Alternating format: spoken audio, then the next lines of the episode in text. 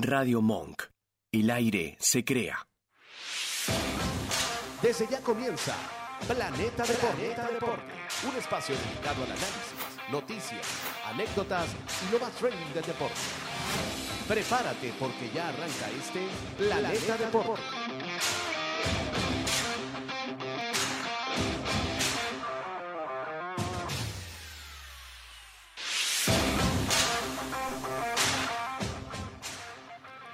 Buenas tardes, bienvenidos a Planeta Deporte, edición béisbol, una conversa entre panas. Estamos acá desde Buenos Aires, Argentina. Les habla Ashley Álvarez, en los controles El Vasco, estoy con Nico. Y bueno, no sabemos si viene alguien más, creo que viene en camino Rodolfo. ¿Cómo estás, Nico? Buen día. ¿Qué tal, Ashley? Buen día. Sí, aquí estamos esperando a, al Churri que, que viene en camino y A bueno, Churri. a ver qué, qué vamos con el tema del día de hoy que vamos a estar discutiendo sobre este tema polémico de, la, de las reglas no escritas. ah, las reglas no escritas, claro, el, El- perreo, el, el robar una base cuando el juego está abierto. Exactamente. Vamos, pero esto lo vamos a dejar un poquito más adelante a ver si da chance de que llegue, que llegue Rodolfo para que se, se sume a la discusión, que él fue uno de los que... El que pone los temas calientes faltando Exacto, cinco sí, minutos. Él fue el que el, el precursor de la idea de- del tema de las reglas no escritas y todo este tipo de cosas con los, los pelotazos, los perreos y demás.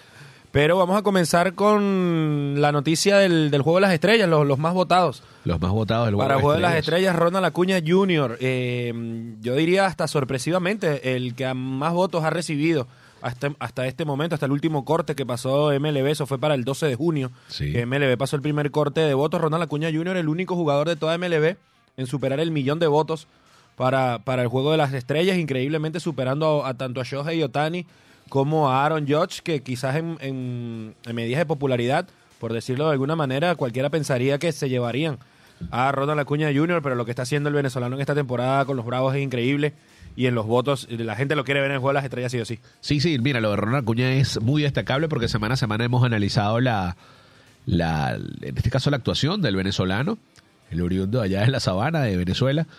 Y es increíble porque no baja el ritmo, no baja el ritmo. Si bien eh, uno ve a, a Shohei Otani y es una locura, lo veníamos hablando fuera del aire, que ahora no solamente que te lanza bien, que, que está por encima de la media como abridor de una cualquier rotación, eh, sino que también, aparte de ser líder en jonrones y estar entre los líderes en impulsados, ahora batea para el promedio, Nico, te batea 300, 301 es lo que batea en la actualidad.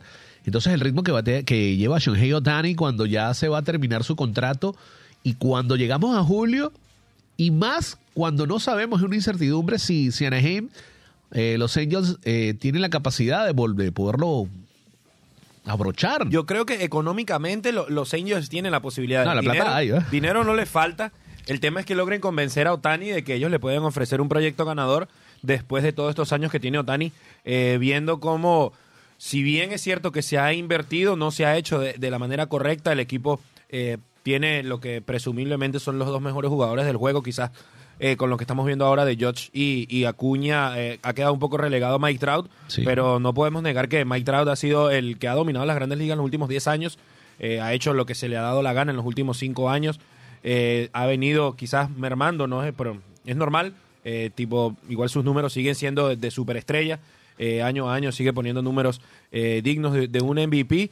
Eh, cuando está sano, ha podido, ha podido poner buenos números y ni aún así este equipo de los Angels ha podido levantar la cara. Eh, Shohei Otani eh, se va de 4-3, Mike Trout de 4-4 y aún así el equipo pierde.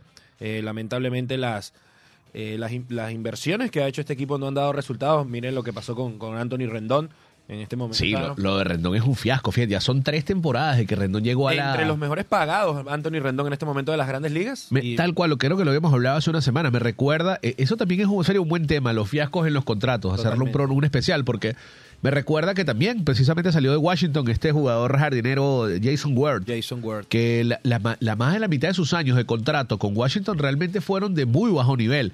Jason Hayward, que ahorita está en los Dodgers. Recién hab- se terminó ese contrato de toda Ah. la vida que, que tenía con, con, con con los Chicago, Cubs. con los cachorros de Chicago, que ahora fueron 185 por 8 años, 7 años, una cosa así. Y, y una locura, pues, que los cachorros se hayan arriesgado. Muchas organizaciones lo han hecho, en este caso Anaheim no, no le tiembla el pulso para soltar dinero. Por eso eh, lo que tú dices, no es eh, de extrañarse que le llegue una oferta formal a Otani. Lo que pasa también, Nico, es que hay que ponernos a analizar y ver si este pelotero está dispuesto puede ser muy cómodo en la ciudad de Los Ángeles, pero tienes el equipo de los Dodgers al lado. Pero también entender o qué quiere Otani si quiere realmente competir. Yo me imagino que un hombre tan, un animal competitivo como Shohei Otani, que viene de ganar el Clásico Mundial. Sobre con- todo, y justo iba a eso, justo después de lo que vimos en el Clásico Mundial, A que vino, Trout, hasta a cer- su- vino a cerrar el juego después de haber abierto. fue todo, fue todo. Eh, demuestra que, que- que es un tipo que le, que le gusta la gloria, que le gusta ganar, eh, que él no fue a las grandes ligas por dinero, porque realmente si él hubiese esperado eh, un poco más, eh, podría haber llegado a las grandes ligas por más dinero, pero él decidió, no, yo quiero irme a las grandes ligas ya, no me importa que, que haya poco presupuesto, porque sabemos estas reglas de- del béisbol japonés con las transferencias para grandes ligas. ¿no? Y el, el- claro, lo del bono. Y esta cosa, o lo que se queda del equipo japonés al momento de, de sentarse a negociar. Bueno, no es que te, to- dame y te lo llevas, no. Puede ser que eso no proceda. Pero eh, ha- habría que ver y, y que la gente y Otani se siente y diga, mira, yo realmente me quiero quedar acá, tengo 28 años, soy quizás el mejor pelotero del- de, este deporte porque hago todo y lo hago bien. Y quiero jugar playoff porque con Anaheim no vas, o sea, es muy difícil en esa división, por- empezando por clasificarse a playoff. Ese es el detalle, ni siquiera por hablarte de que, bueno, eh, vas a estar siempre metido en la papa, vas a jugar una serie divisional al menos, vas a tener esa oportunidad. ¿Qué equipo te puede ofrecer eso también? Fíjate que lo de Otani ha sido maravilloso. Eh, yo pensé que el líder en votaciones iba, iba- me, sorprende gratamente lo de Acuña, pero es que lo de Ronald Acuña ha sido sensacional. La preparación que se ve, que físi- físicamente se ve entero, se ve muy enfocado. Algo clave que, que ha sido esta temporada es que no ha estado con ese típicos dolores, que no, que le está doliendo aquí, que le está doliendo allá, que tiene que descansar dos juegos. Eso fue algo muy común el año pasado. Eh, Ronald Acuña eh, jugaba cinco juegos y después se tenían que sentar dos o tres. Eh, por dolores este año no ha pasado, afortunadamente. Sí. Eh, la- las lesiones lo han respetado, su cuerpo parece estar al 100%, eh, no muestra ningún tipo de, de molestias y eso, eso es muy importante para él. Y efectivamente, señor, aquí ya tenemos en el Ajá, estudio... Rodolfo, el hombre de los temas polémicos. Así es, justo a tiempo aquí para, para entrar con el tema de, de las reglas no escritas. Rodolfo, ¿cómo estás? ¿Qué tal? Buenos días. Eh, bueno, disculpen el retraso. No te preocupes. Eh, son cosas, bueno. de- La ciudad es un desastre con el tráfico. Ahorita todo es tráfico, bueno. Pero bueno, sí, dentro de, de- de las pautas que teníamos para hoy, eh, eh, entre la- me están hablando de las votaciones. ¿no? Exacto, sí, estamos ahorita con el, con el juego de las estrellas y que Ronald Acuña está de líder, el único que ha llegado a un millón de votos hasta el momento, hasta el último corte que fue el 12 de junio. Eh, primero Acuña y, y seguido de, de Otani. Exactamente. En realidad, mira, es algo de que era, no era inesperado, pero no era ese, ese empuje tan, tan abundante, si se quiere, porque todo apostaba a Otani. O sea, todo el mundo apuesta, no, mira, Otani tiene que ser el titular, el líder de las papeletas en todos los aspectos. O sea, tú tienes que agarrar y, y- y liderar todo por la gran figura que es Otani y la gran parte que hace como pitcher y bateador. Pero en realidad con la temporada que ha tenido Acuña, yo creo que, mira, es bastante merecido. Es bastante merecido los votos que y a tiene. la gente le gusta verlo. A Ronald es, Sí, un- sí, es ese él- tipo de pelotero que la gente un- va a es un verlo. showman que, que él está allí y, y la gente le gusta ver el espectáculo sobre él, él en estos casos. Pues. Yo, yo no sé si va- los números van a ser como los de George, pero, pero si este hombre sigue este ritmo, que tenga un 40-40, que pinta que sí. Claro, quizás un poco los honrones, porque tiene 14 y estamos casi a mitad de temporada, pero eh, la locura sería que lo lograra. Igual, si no lo hace, los números son muy buenos. Y si hoy me dieran a mí una si no llega al votar, 40-40, va a ser por lo menos 30-50, 30-60. Exactamente. Y eh, el tema de, de- de que, bueno, es el pelotero junto con Freddie Freeman más determinante para su club y, y creo que hasta de MVP, números de MVP. Sí, no, hoy en día, yo si la temporada terminara hoy, yo creo que Ronald Acuña se llevaría el MVP de, de la Liga Nacional. De, de eso no hay ninguna duda. Es algo que él ha estado buscando desde que debutó en las grandes ligas, desde que tuvo esa super temporada en el año 2019. Él se dio cuenta que tenía el talento y que tenía la posibilidad, además de, de estar en un equipo competitivo. Si bien es cierto que justo esto estábamos hablando el- la semana pasada sobre esto, que quizás ya estar en un equipo competitivo no influye tanto. O sea, estando en un equipo perdedor también lo puedes ganar, pero obviamente también eh, te lleva, eh, suma un poco a eso, estar en un equipo que siempre está en las luminarias, que siempre está ganando, que viene de ganar un anillo, un equipo importante y que sea Ronald Acuña el que se cargue a, la- a esa ofensiva tan importante al hombro. Eh, eso también le suma puntos para, para el MVP, que yo creo que en este momento sería él y va en camino a, a- a su primer premio. Claro que sí. Mire, José, ¿cómo está? Buen día. También llegó. Llegando, Ya llegando. Buenos no días, sí. estabas completo. El tema de la votación. eh, Acuña está de líder. El único que pasa es el millón de votos. Otani y el tridente lo cierraron George, que bueno, está un poquito tocado por una jugada que tuvo hace unos días.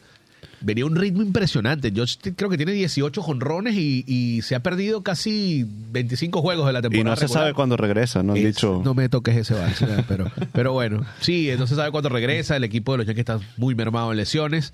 Eh, también sigue por ahí Bobby Shett, leí, y Freddie Freeman. Dos peloterazos también de Toronto, el camarero de los azulejos de Toronto y el, en este caso, eh, perdón, el shortstop de los azulejos de Toronto y el primera base de los Dodgers de Los Ángeles, con números también de MVP. que- Qué, barato le salió ese contrato a los Dodgers, ¿ah? Menos de 200 millones. El hombre está en su casa, está relajado, no hay problema. Eh, Importante mencionarlo de, de Osvaldo Bar- eh, Orlando Ah, Arce. Orlando Arcia. está de líder porque, bueno, tiene unos números muy buenos. Ha, te- ha dado batazos muy determinantes también para ganar partidos o para ponerse en la pelea durante varios encuentros con los Bravos. Y está por encima de su promedio de 300. Yo Y, decía, y bueno, eso debe que ser, tuvo una lesión. Sí, debe ser que no tiene tantos turnos, pero son casi 200 turnos a- eh, al bate. Y eso es bastante, ¿ah? Sí. Y un hombre que le salió, le venimos hablando, Nico, una ganga.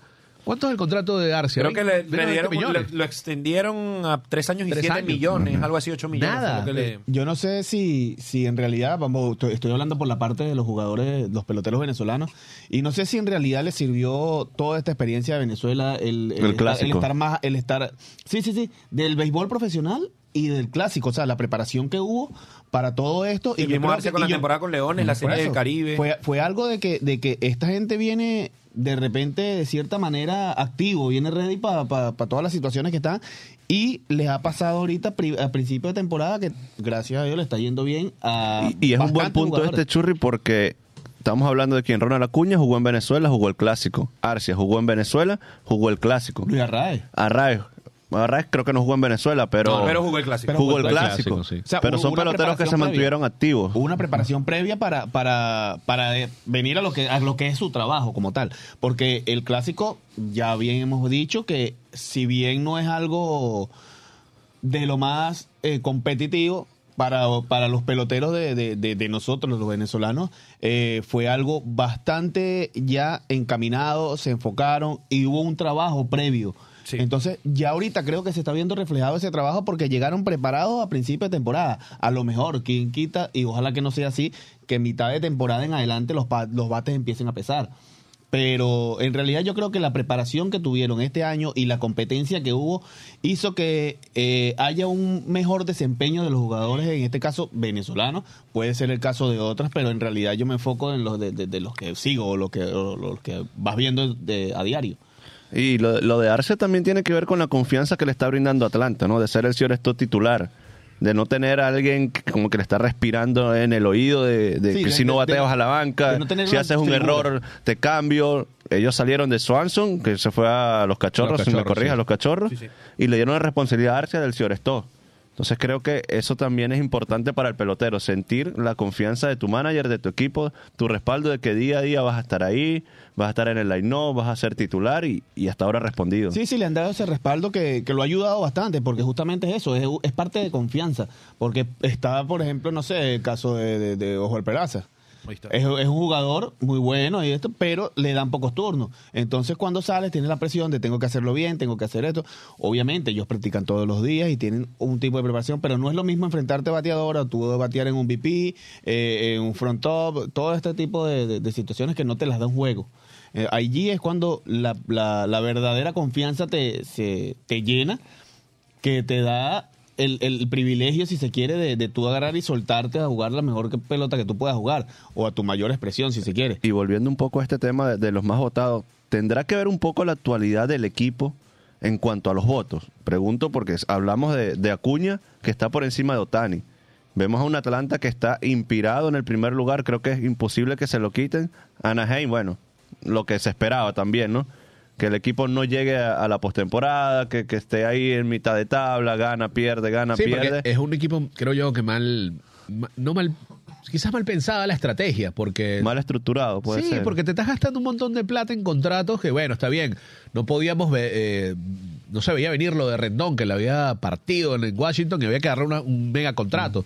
Pero no te ha salido bien. Tienes Otani, tienes el contrato de Trout y no te, no te alcanza con eso. Creo que no se han basado, eh, no le han puesto seriedad al tema del picheo, del picheo abridor. Es justamente el picheo. Lo que porque- hizo Texas, más allá de lo que pasó con DeGrom. Eh, Trajeron a Gray, trajeron a Ovaldi, que lanzó muy bien ayer también. O sea, puedes atraerte a buenos lanzadores sin gastar tanto dinero. ¿Cuánto costó Baldi? Y es un pitcher que tiene 33, 34 años que te puede asegurar unas buenas temporadas. Y está haciendo, o sea, lo de Martín Pérez, más allá de que no ha sido el mejor año, pero fue pensado movimientos buenos. Te trajiste a Seager, por ejemplo, te trajiste a Samien.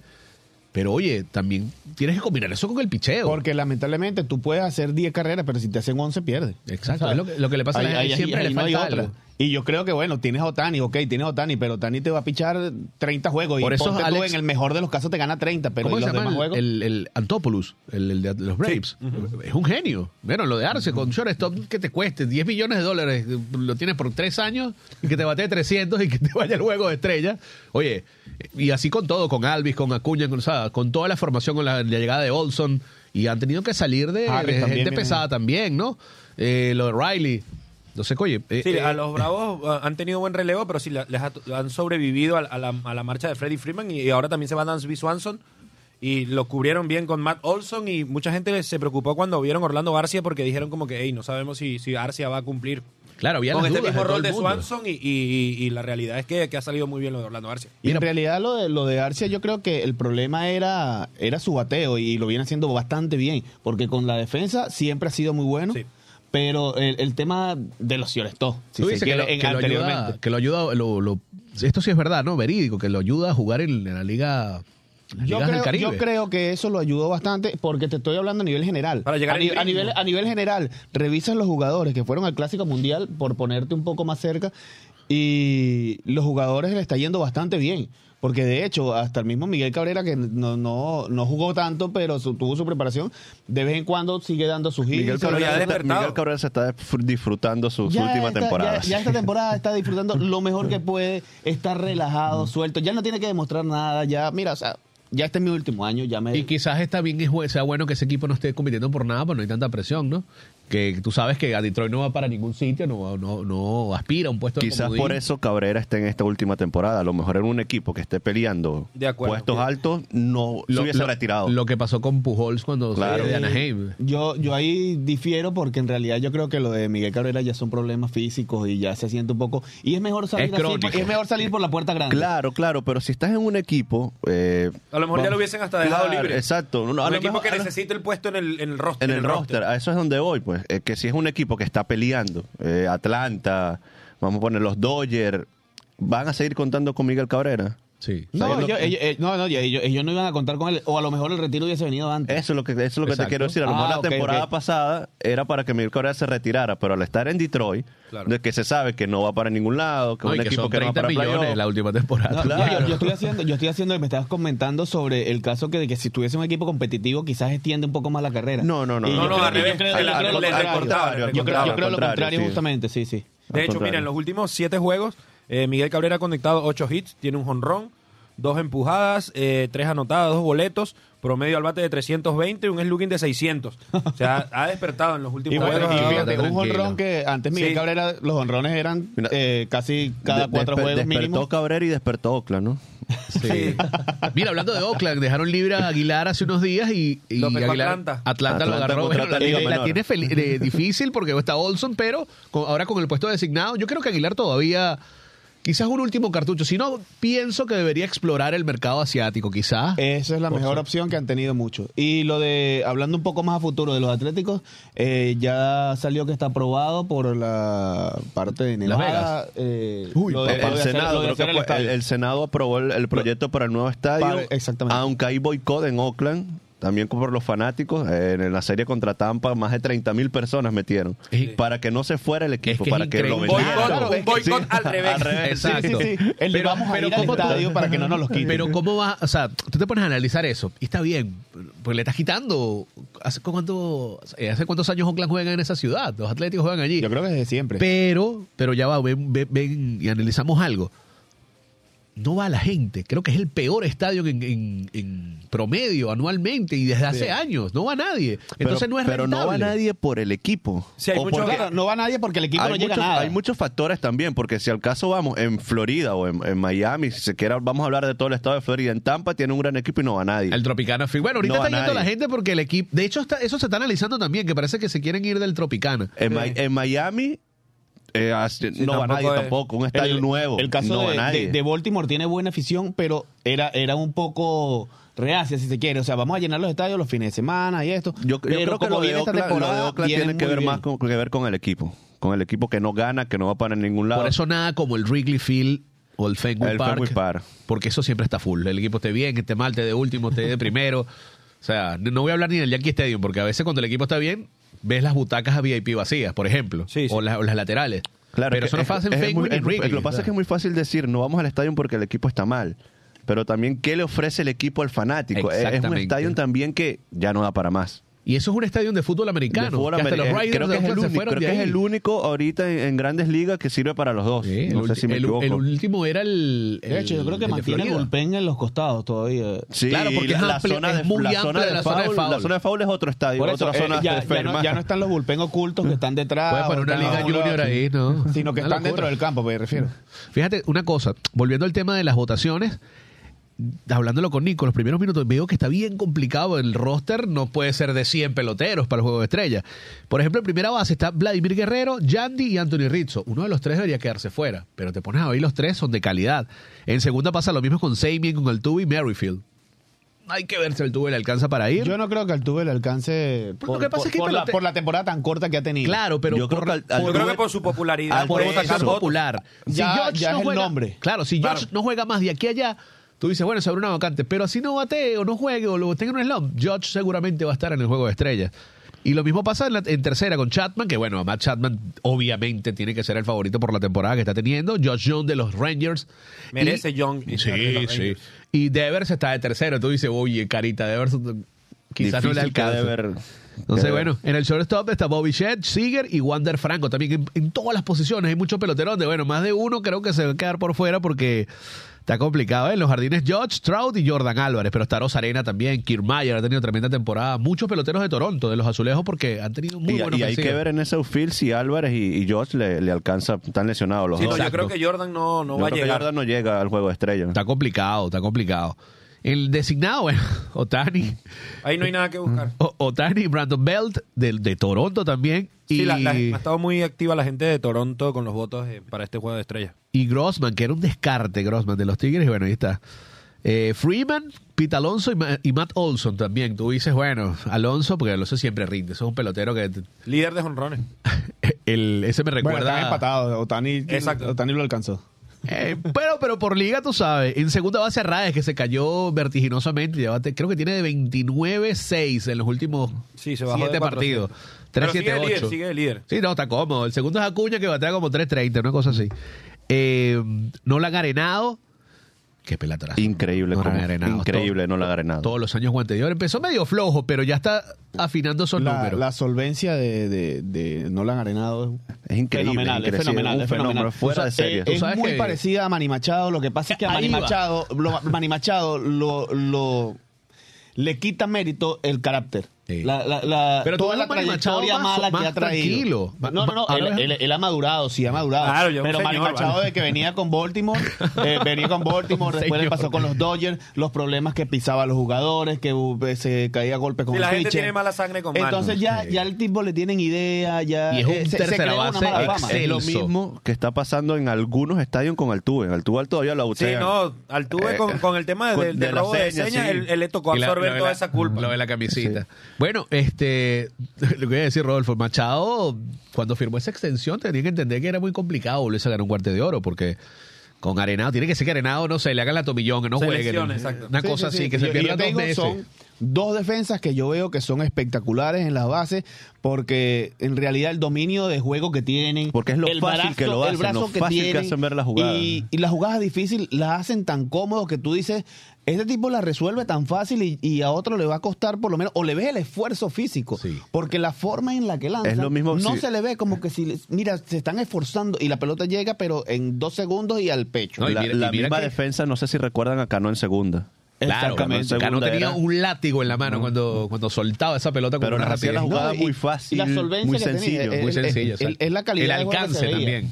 No, pero es la, es la forma de juego que se veía, que era una ta- tan, limpio. el No había juego. una, una sobre, una sobre, a ver, Lo digo. Eh, eh, Un exagerando de una exageración, sí, nada. Si no las jugabas difícil, las hacía y tú, wow, ¿cómo las hace? ¿Cómo- Sí, sí, y las hace ver tan cómodas, porque es algo de que tú ves a alguien que se desliza, por lo menos vamos a ponerte en este caso un segunda Un base. Dustin Pedroia. Pues, Es justamente le iba a mandar a David Pedroia Eckstein, ¿te era el que se tiraba y se volvía y tiraba la bola y tú le veías el, El popular esfuerzo que tenía que hacer. Sí. Todo el esfuerzo que tenía que hacer para poder resolver ese tipo de jugadas. Cuando re- tú veías a, a un cano, en este caso, suelto, con sol- ahí tranquilo, se le veían las jugadas. Los doble play era algo que eran Bueno, súper simples. Y, si nos vamos más atrás a Robbie Alomar, que era un, un espectáculo Claro. en segunda, o sea, muy cómodo. Era muy raro ver un error igual de Cano, ¿no? Pero bueno, ya de Cano sabemos lo que pasó después. Sí, sí, sí. Eh, por cierto, Gary Sánchez está increíble, ¿vale? Lleva seis honrones en un ratico. Llegó encendido a los padres de San Diego. Sí, sí, sí. ojalá recupere su carrera el Gary porque... Es que el problema de él siempre había sido la defensiva. Yo creo la que ofensiva Eso es lo ha que le ha estado, tenido eso es lo que le ha tenido él sin por- menos, por igual está quechando, pero sin menos presión y en un equipo que, bueno, que le... Y también rodeado de bastantes dominicanos. De que muchos dominicanos, Hay mucha sí. gente que, que eso lo pasa por alto, pero hay que recordar también que los jugadores son humanos. Y también dependiendo de cómo esté el ambiente, cómo esté todo. Claro, el feeling eso, que haya, el- el eso también que influye. Ahí está, está Soto, está Tatis, está Nelson Cruz.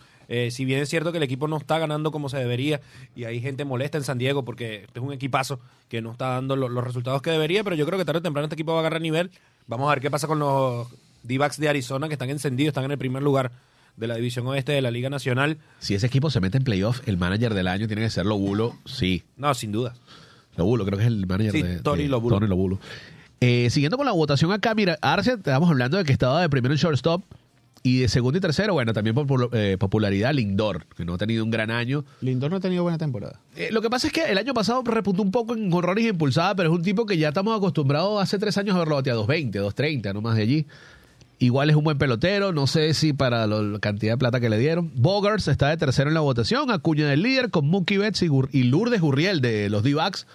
A mí me sorprendió que Arizona, perdón, que Toronto Que se, lo cambiara. se desprendiera, ¿no? Solo que bueno, apostaron bastante a Dalton Barshow, que no ha tenido tan, tan buen inicio de, temporada ya en. No me digas nada del. Barcho porque lo tengo en el Fantasy. Mira, hay dos de, de Arizona en los jardines, que hay Corbin Carroll, que también ha tenido tremenda temporada, y Lourdes. Y bueno, y Juan Soto, que, que poquito a poco está amasando sus números. Ayer agarró tres boletos más. Sí, sí, sí. ahora que ese es el próximo de la... que esa chequera se va a llenar. Hay dos agentes libres pesados, ¿no? Los más ¿Te pesados, parece alguien Ohtani que yo conozco Soto. Soto? Y bateador designado, JD Martínez, que ha tenido muy buena temporada con los Dodgers también. Ya no batea tanto para promedio, pero todavía te da. Mira, tiene casi 20 honrones, un tipo de 35 años. Y salió barato. Bryce Harper, también por, por popularidad, porque realmente no ha jugado casi nada. Y bueno, Travis Darnada de los Bravos, el catcher. Bryce, son- eh, Bryce Harper puede pasar como con Altuve. O sea, tienen una temporada muy corta, pero Sí, eso ya, se- eso siempre ya se ha son, los visto. Son jugadores, figuras, son ya son los jugadores que Son tú dices, este tipo en- tiene en que estar ahí. O sea, Exacto. tiene que estar y ya, pues. Sí, sí, son, jugadores que tú dices, bueno, sí, por posición, bueno, nada, o sea, no ha tenido la temporada, quizás no ha jugado o ha tenido un mal año, pero por popularidad. Y ojo, eso no pasa tanto como antes, que tú podías tener una temporada sin jugar nada, igual estabas en un juego de estrellas, si tenías el estatus, no sé, de un Rafael Palmeiro, de un Derek Cal Jeter. Ripken, de un Jeter, que muchas veces pasó. Pero bueno, así están más o menos las votaciones. Miren, nos quedan unos minutos, o bueno, casi. Vamos con la. Vamos. Y ahora que quedan 25 para la. 25. Vamos con el tema de Rodolfo de la semana pasada. El, en este caso, las reglas no escritas del, del deporte, ¿no? Del béisbol. Todavía eso existe. Sí, sí. No, bueno, re- el- las hay reglas que no. hay Vamos, vamos que a no. empezar, vamos a empezar por lo primero para que los que nos están escuchando no se vayan a perder, porque no todos los que nos escuchan son jugadores. Cuando se dice no reg- reglas no escritas del béisbol, ¿a qué nos estamos refiriendo, Churri? Aquí dándonos una, una pequeña introducción de qué son las reglas no escritas y de dónde vienen y, y- y qué, en reali- qué es esto para el béisbol. Bueno, en realidad, de las reglas no escritas se trata, eh, más que todo, es en el respeto hacia, la, hacia el contrario. Para, para decirlo de alguna manera simple o, o- o- o básica. Hacia el contrario y al, básica. y al juego también como Y, a- tal. y a- y al juego, un respeto al juego, porque vienen ciertas, eh, vienen situaciones que, que ya no se hacen solamente porque, mira, no, no puedes hacer eso. Más no está escrito en un lado, mira, no lo puedes hacer, o si lo haces te va a pasar esto. Por ejemplo, danos un ejemplo para que la gente... El pueda- ejemplo, el ejemplo era, eh, anteriormente eran los honrones, que tú eh, tirar el bate, quedarte parado en el home. El famoso Eh, cierto, perreo. Cierto, cierto límite, cierto límite, no, cierto tiempo, eh, viendo la pelota. De O hecho, sea, la presentación que hice en el flyer este, en la famosa jugada de... de- Del bat flip de bat flip Bautista. ese, de ese fue uno de los Bautista más famosos, pero porque de allí vino una Después- riña bastante grande grande. Todo entre- le, le acomodó la mandíbula. Lo, lo Pero- increíble fue que no lo sentó. Eso fue lo que más me sorprendió. Más allá del gol. no, no, no, no, es- sentó resistente. porque Beltrán lo agarró. Yo porque creo que eso- estaba mareado. eh. Beltré, perdón, Beltré. Sí, Adrián Beltré. Entonces, allí, allí es donde vienen, donde vienen la- la- las situaciones que an- anteriormente ocasionaban conflictos de, de- de hasta peleas. Sí. Porque existía el respeto hacia el contrario. Si tú me faltas el respeto, yo eh, como pitcher o como respaldo a mi equipo, porque podía ser, podría ser el home run, podría ser un slide sobre la base. Pero ya con todas estas reglas y normas ha, ha- ha mermado un poco, ha, ca- ha calmado todo eso y que la misma MLB ha incentivado a, a este goce de A- a batazo, irrespetarla. Igual- a este goce de batazo y a esto. Entonces, cuando hablamos de reglas no escritas, son esas que cuando, cuando anteriormente existía el respeto hacia el contrario de no, no pasarte de la línea porque venían, No venían, intentar como venían humillarlo de consecuencias. alguna manera. Porque venían, no te, no te pases de la línea porque vienen consecuencias. Viene tu pelotazo. El respeto, el respeto a los managers. Por eso el viene la regla del, de la 8, la, El warning. la advertencia. ajá. El warning. Ajá. El respeto a los managers, el- el- los deslizamientos, de que hay deslizamientos fuertes, o existían. Existían En deslizamientos para romper fuertes, el doble play. Pero existían deslizamientos malintencionados. Entonces, habían medidas que tú decías, mira, fue con mala intención, fue un buen slide, estu- eh, no se salió de segunda base, y venían esas situaciones. Una, una muy polémica que me acuerdo de esto de, de las reglas no, no escritas del béisbol es que una paliza que le estaban dando lo- los White Sox a, a, Minnesota y estaba pichando La tortuga, William Astudillo. William Astudillo y en tres y nada le hizo swing, swing Yer- de grada a Mercedes. Mercedes. Y, y decían que eso fue una, una falta de respeto a, los códigos del, del béisbol. Y así como este hay muchos, también pasó una vez con Fernando Tatís, algo similar. Eh, hizo swing de gradas con una cuenta de, de tres y nada en una paliza y también le, le reprocharon, hasta el manager rival le reprochó acerca de este tema de, de las reglas no escritas del béisbol y que yo creo que cada día que pasa también van quedando como un poco más atrás. Eh, ya ahora es como un béisbol mucho más permisivo, vemos esta nueva, esta nueva camada de jugadores eh, hacer cosas, lo vimos cuando pasó en Venezuela, cuando el, altercado de Asdrúbal Cabrera con, con Carlos Castro, el dominicano que le, les conectaron literalmente en la, en la cara. Y mm, hubo un comentario de, de- me parece que fue de Gleyber Torres en las redes sociales, que dice como que, hey, ya, ya la vieja escuela tiene que dar un paso eh, a entender que se está jugando otra a otro nivel, se está jugando una, una gente más joven de manera diferente, de una manera más irreverente, que no estamos queriendo eh, eh, irrespetar a nadie, pero es la forma que se está jugando ahora y yo creo que por eso es que este tema de, de la de las reglas no escritas ha, ha ido quedando como un poco relegado en este Es momento que por ese, esta nueva ese- ese es generación. el punto. La nueva generación, ¿hasta qué punto, si, si puedo repetir la palabra, es burla hacia el rival o es goce de lo que de tus acciones? O sea, si das un honrón y tiras el bate, te quedas parado, ¿te estás burlando del rival o te estás disfrutando del honrón? Eh, Es un buen tema eso, ¿no? Claro, porque en el momento caliente uno dirá, bueno, eso a mí hasta me ha pasado en softball alguna vez que lo habré jugado hace mil años, pero eh, o fútbol o lo que sea, que tú el- dentro de la misma euforia y más que estas personas, uno lo dice como como Pero, como pero caso puntual, si, entretenimiento, pero si das un honrón para ganar el juego, ¿qué tienes que hacer? ¿No gozarte ese honrón? Por supuesto, sí, Pero sí. ya ahí se acaba el juego. Claro. Bueno, pero igual. Pero ya mira lo octavo de- inning y te vas arriba, octavo inning das un y te vas arriba. Pero mira honrón al segundo mira inning. lo de, lo Harold Castro. Lo de Harold- el ejemplo de Harold Castro para ganar el campeonato de los Leones en la Liga de Venezuela de béisbol. Honrón, se perdió, pero siempre fue hacia el público, tal, o sea, nadie hizo nada, no hubo, creo que no hubo problemas. Al final sí al Hong No, unas él hizo- hizo unos gestos hacia el sí banco sí de tiburones, sí, sí. Exacto, ahí tú dices, bueno, está bien. O sea, podría, podría reclamarse, ¿no? Pero hay, pe- hay peloteros que sí se gozan su honrón, pero Yo creo que tú Balbino fue puedes, mayor. tú puedes gozarte tu honrón Listo. sin ver al rival, sin decirle nada al rival. Exacto. Y listo. Ya cuando entras a oye, el caminito por el, la segunda, por la tercera, que dura un minuto y medio. Te toman cruzando la home. selfie como Marcelo Zuna. Papá, o sea, o como el, el- el- ay, este cerrador eh, eh, Rodney. Fernando Rodney. Popular. Claro, sí. La flecha, la flecha. Sí, bueno, sí, sí, es que justamente eh, de, de- de ese tipo de casos es que venimos eh, tratando de, de- de- de mediarlo, si se quiere. Porque existe la sobreactuación y existe el goce. Porque nadie te dice que no te goces un batazo. Tú, tú gozas un batazo, perfecto. Diste tu batazo, pam, volteaste, viste a tu dogado si acaso y corriste tus bases.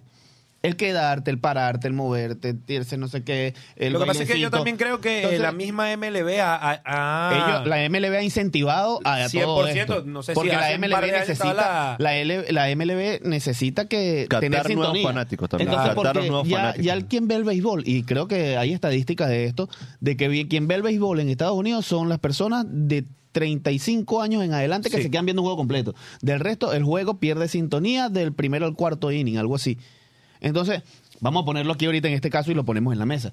¿Quién es a favor y, sus razones de, de lo que es el perreo, en este caso hablando de una de las reglas no escritas, y quiénes no? No, a mí no me gusta. A mí no me gusta el perreo. De verdad, yo siento que es una ofensa. O sea, ya diste un honrón, recorre tus bases y listo. Siento que es una ofensa correr, pasar un minuto, dar un paso para la derecha, otro paso para la izquierda. Es como que, bueno, Sí, Ya sí, está. sí. Eh, eso también es mo- modo de provocación, así quizás ni siquiera lo, lo sienta, ¿no? Como, claro. como el que celebra en ese momento la, la, la acción. Mira, vamos a leer rapidito unos comentarios que tengo rato aquí viendo. Luis Contreras, hablen del bajo rendimiento de los venezolanos, Eugenio Jiménez y Altuve. Bueno, es que sí. Pasa que Altuve viene de una lesión larga. Altuve está lesionado. Sí, sí. Johnny Blanco, eh, excelente transmisión, felicitaciones, saludos desde Venezuela, Guatire. Ah, Johnny. Eh, Isaías del Team Fútbol, el atractivo siempre será la gran carpa MLB, pero Aguilar debería aprovechar su momento para irse a Japón y rematar su carrera con simbolitos de dólar. José Rivas, y no vieron a Marcano Trillo, ajá, ya los leo, fui yo. Eh, Lindor va a quedar debiendo en ese mega contrato, dice Isaías, sí, sí, bueno, vamos a ver si se perdieron esos reales.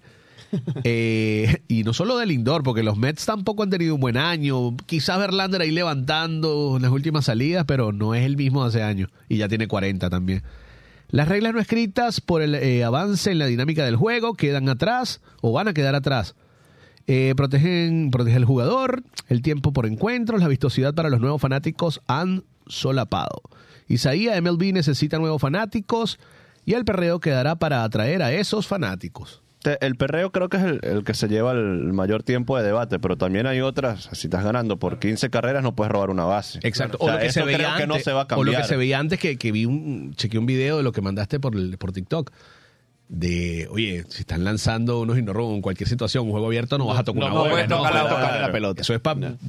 No puedes tocar esas, reglas, esas reglas no escritas se mantienen. Eso, sí se mantiene. ya eso creo que se respeta, creo que ni se acordarán de eso. La misma, la misma de Fernando Tatís cuando eh, tuvo que salir a dar unas declaraciones y pedir disculpas por hacer swing ganando por nada. más de nueve carreras, creo que era, o, más de diez carreras. Pero Igual eso me parece que no yo tiene no, mucho yo no estoy de sentido. No acuerdo con eso. Yo No, no no, estoy de para acuerdo nada. con Yo eso. tampoco. Tú entre, y nada y sacó la bola. Pero Yo, es algo que puedes manejar Él- Tiene que hacer swing para que para batear rol. Claro. Él está ahí para No, batear. entre y nada, solo puedo dar rol. No, y, no, eso, no. y eso suma para sus números. Y cuando tú firmas un contrato, tienes meta. Lo que, pasa, numeritos. lo, que pasa es que, lo bueno. que pasa es que allí viene el respeto a, a- al contrario que existía que en tres y nada ganando por mucho no vas a hacer swing porque tienes que darle un strike algo así No, Claro, en o sea, eso no estoy de acuerdo. Entiendo de dónde viene, pero yo creo que esta silla es una que podemos dejarla a un Sí, lado. esta se puede obviar, Entiendo la del toque de pelota, De robo hecho- de bases. de sí. hecho, vino con Igual ahora Mercedes. he visto gente robando bases eh, con cinco o seis carreras ahora en, en MLB.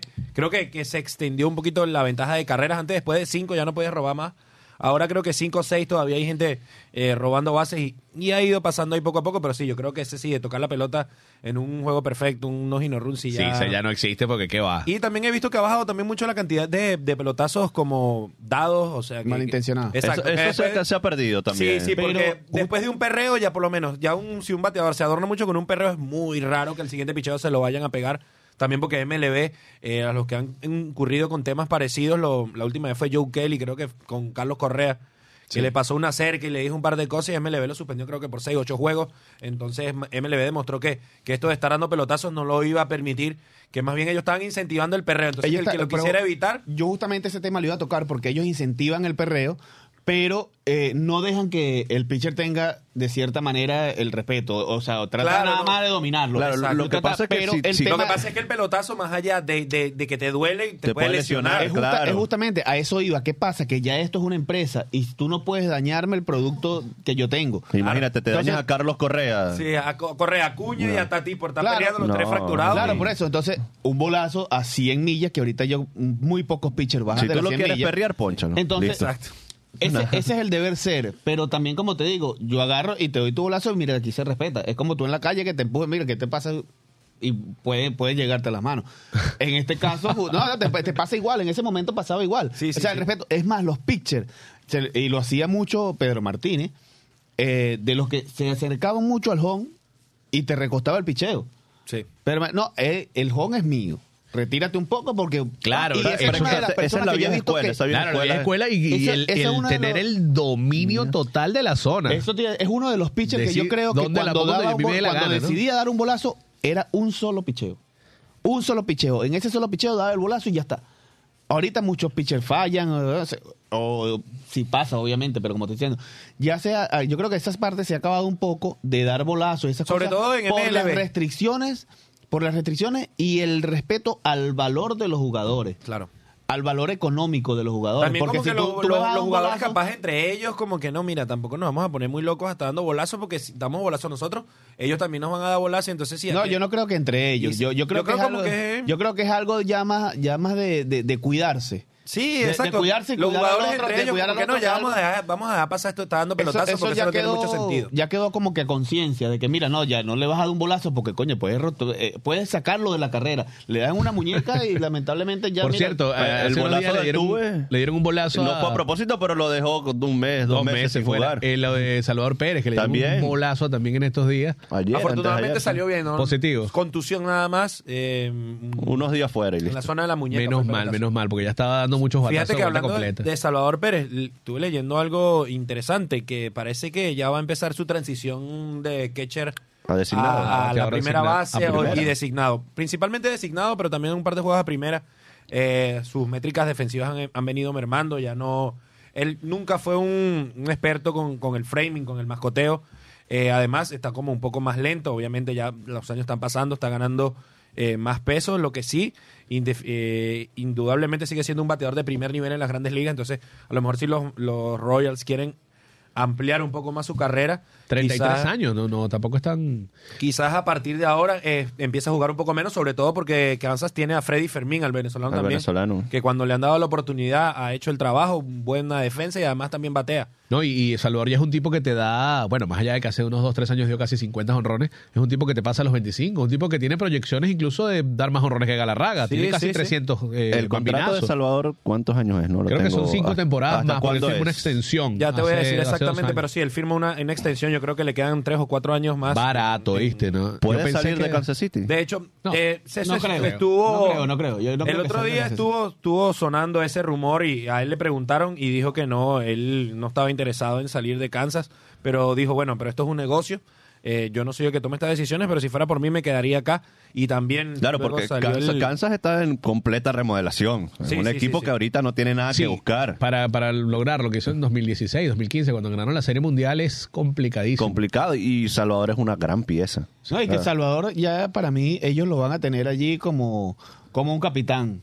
¿Entiendes? Alguien que va a guiar, alguien que va a enseñar, alguien que te va a decir eh, esto No, es es- así, está así. bien eso, pero ahora, si tú estás remodelando tu equipo y te pre- mira, te voy a dar tres novatos, sensación por Salvador, oye, es para pensar. No, no, no, obviamente lo van a Ah. pensar, pero yo creo que el, el papel que va a jugar allí y no creo que salga... No, y- Salvador tiene porque, dos porque no temporadas creo que más. alguien se vaya a arriesgar a dar prospectos por Salvador Pérez cuando no sabes cuánto tiempo de... de, de-. Acá, mira, no estoy diciendo que le quedan dos Claro, años nada claro. más, le queda más, pero... dos no- años más tiene de contrato Salvador Pérez eh, garantizados con los Royals y tiene el 2026 una opción del club con, por tres- 13 millones 500, así que probablemente también la vayan a ejercer. O sea, Eh, estamos hablando de, de tres temporadas aparte de esta, Eh, quizás. eh, sí, Max- estas dos más y tiene y la, la opción, de la tercera, 26. pero apenas tiene 36 años. Y por alguna razón los Royals no renuevan ese contrato, estoy seguro que Salvador Pérez, si logra mantener el mismo ritmo que tiene ahora, puede mantenerse en la Grande Liga tranquilamente a los 36 años. Si no es que echando, tranquilamente puede ser como Designado. DH, porque su bate está probado que aún los números que pone él como catcher los pusiera como designado, fácilmente co- consigue equipo, consigue equipo uno de los 30 de MLB. Y, ¿no? y Y creo quizá- que mientras va la edad, eh, el, el que sea bateador asignado le puede ayudar mucho más para, A extender para, su carrera, para- por eso digo, Claro, es para que extenderlo. ayudó mucho también eh, esa medida de que el designado ahora es nacional y americana. A muchos le ha dado otros años de vida. No, y lo hace atractivo porque ya no va, a tener, no va a tener tanta carga física estando quechando y si es un bateador designado, o como va a empezar a ser un bateador designado, tienes que aprovecharlo porque es un tipo que ya te da más de 25 Ojo, igual esta, por esta año. transición todavía no, no viene. O sea, no es como que va a empezar desde Ya, ahora. claro. Sino como que ya se está empezando a ver como que los análisis de los periodistas. Se está viendo aquí como le preguntan a la gerencia, hey, ¿cómo están ustedes preparándose para ya la salida de Salvador Pérez? Esto no quiere decir que mañana o esta temporada Salvador Pérez va a dejar de ser el catcher titular de, de los Royals. Eso no va a pasar y creo que el año que viene tampoco, pero sí, con el pasar del tiempo va a ir migrando un poco más. Ya no van a ser 120, eh, 115 juegos que echando, sino quizás un poco más, 100, luego después eh, 90, 80 juegos para Salvador Pérez que echando y los otros como, como bateador designado. Eso sí, hemos a lo largo de su carrera, Salvador Pérez es ese tipo de jugadores que si está sano, le gusta, no le gusta agarrar día libre. Mientras él esté sano, está jugando siempre y yo creo que si es como bateador designado se puede extender su carrera y aprovechar un poco más ese bate eh, que está para más cosas, así como en su momento ha pasado con otros receptores como por ejemplo Joe Mauer, que después lo, lo movieron a la primera base para, para extender su, su bate porque hay que entender que no todos son Iván Rodríguez que van a llegar a los 38 años que echando a primer nivel y, y de paso además bateando también. O Yadier. porque- O Yadier, el mismo Yadier. Claro, lo único que Yadier no, nunca no fue tan buen bateador como Salvador Pérez. Claro, claro. Ya, Solo Yadier- una parte de su carrera. Exacto, pero te tuvo una a nivel pequeña parte- defensivo, a nivel defensivo, claro, porque yo creo que también se enfoca de manera diferente porque eh, Yadier Molina sabe que a él lo que le daba de comer era ser receptor. A Salvador Pérez él sabe que lo que le da de comer es el bate, independientemente de que fue uno de los mejores receptores de las grandes ligas, ganó cinco guantes de oro. Y Salvador Pérez en este momento no es conocido en las grandes ligas por su defensa y él sabe que lo que lo va a mantener ahí es la ofensiva y quizás también por eso no, no, me atrevería a decir que es que lo ha descuidado, pero de alguna u otra manera su defensa ha mermado y su, su ofensiva se ha mantenido e incluso ha mejorado, no ha mostrado eh, señales de declive Salvador Pérez todavía con el bate y yo creo que por eso tarde o temprano va a terminar jugando como bateador designado. Yo te hablo de la posición porque la posición tiene mucho desgaste. Muy demandante, Y, con la, y, con la, y con la edad, obviamente, van mermando las rodillas, vas teniendo más peso, vas teniendo... Entonces, esa, esas son Yo posiciones creo que, aún ahí es que hay que admirar aún más lo que hizo Claro, Yadier por eso, por Molina. eso, justamente, Salvador justamente por eso te es toca un el tipo caso que de- debe de- pesar cuánto, 150 kilos, 130 Sí, no, está por ahí. pesadito, sí. No está fácil. Mide casi más de dos metros, no. Todos los días que echar las rodillas no, no aguantan. Sí, no sí, dan, sí. no dan. Por más que entre- por más que hay que, hay que irlo ya... Por, por más que entrene. Y yo creo que, yo no creo que cuando se haga la transición, que creo que no va a ser tan, tan leve. Yo creo que va a ser ya la mitad de los juegos. No, la mitad del juego va a quechar de la temporada.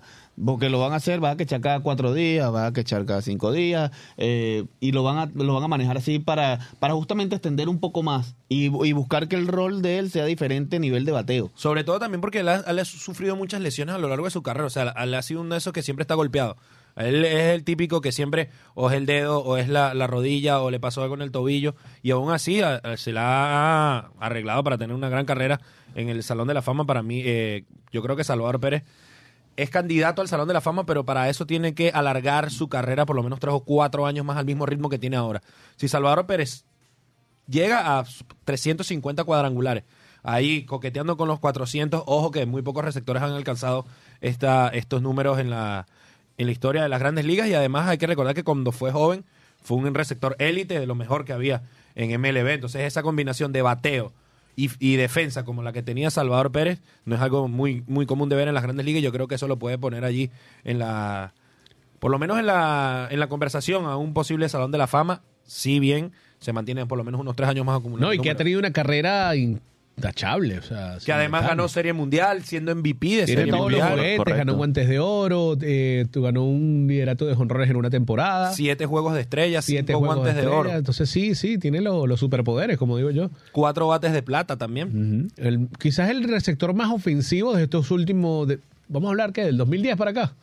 Sí, puede ¿A Sí, ser. ¿Quién más ser. podríamos meter? Porque el- el- el- Buster Posey, Ah, quizás. Posey sí, incluso Posey ganó dos títulos, tres títulos de bateo eh, y ganó tres series mundiales también, ¿no? Pero no, no era un bateador de tanto poder como No, era Salvador, más era de más de promedio y de líneas. sí, esto lo que va a tener Posey es el tema de, eh, de contacto. Yo estoy, no tengo dudas de que tiene que ser Salvador Pérez que tenga más honrones entre los receptores de los últimos 10 años. No, de Sí, no- sí, no creo que haya ningún exactamente. Por lo duda. menos desde el 2010, 2011, que fue que, que debutó para acá, no hay Sí, un en este receptor momento más tiene ofensivo. 237 honrones. Sí, yo creo que si Salvador Pérez puede llegar a unos 320, 350 honrones en su 350 sería un golazo. un muy buen Top. número, más de y eso lo llevaría también a más de mil empujadas, porque en este momento tiene 769, un número también bastante bueno. 350 y mil para un receptor de, de 15 años de servicio, por ejemplo, eh, da para... Y, y ojo que, que sus porcentuales no son malos. El promedio bateo vitalicio de él es 268. No es malo para ser un receptor. Al igual que el, el OPS vitalicio 767. no es un número malo para ser receptor. Así que yo creo que si él puede mantenerse hasta los 36, 37 años, dando sus 20 honrones, yo creo que, que Salvador Pérez puede ser un candidato a entrar a- al Salón de la Fama. Sí, sí, sí. Uno de los- porque te pones a ver en esta posición alguien, y eso lo tienen que ver los votantes, alguien que, que haga el trabajo o que lo que ha hecho él hasta, su- hasta ahora en su carrera y lo que va a terminar haciendo para ser receptor es muy, muy valioso. Sobre todo en estos años donde un receptor, Tengo una, lista de ¿Cuál fue el cinco. último receptor que entró al Salón de la Fama? Iván Rodríguez. Iván Rodríguez. Iván Rodríguez fue el Poch. último. Por Sí. ahora sí. ¿Piazza entró? Ah, bueno, Sí, Piazza y- y antes. Mike Piazza entró antes que, que Iván Rodríguez. Pero, sí, años pero, antes. pero sí está en el Salón de la Fama. Sí, Mike sí, Piazza, los dos, sí. los dos. Piazza le costó, no fue el primer año, ¿no? Pero, pero Piazza tuvo unos números muy buenos. Sí, ofensivamente Mike Ofensiva- Piazza... Ofensivamente Piazza fue muy bueno, ¿no? Por eso- 427 honrones dio Mike Piazza eso- en su eso- carrera. Por eso tocó el tema. Nos de, queda un de- lo de, de lo de los honrones y eso, porque como Piazza eh, para mí es la comparación con, con este caso de Salvador.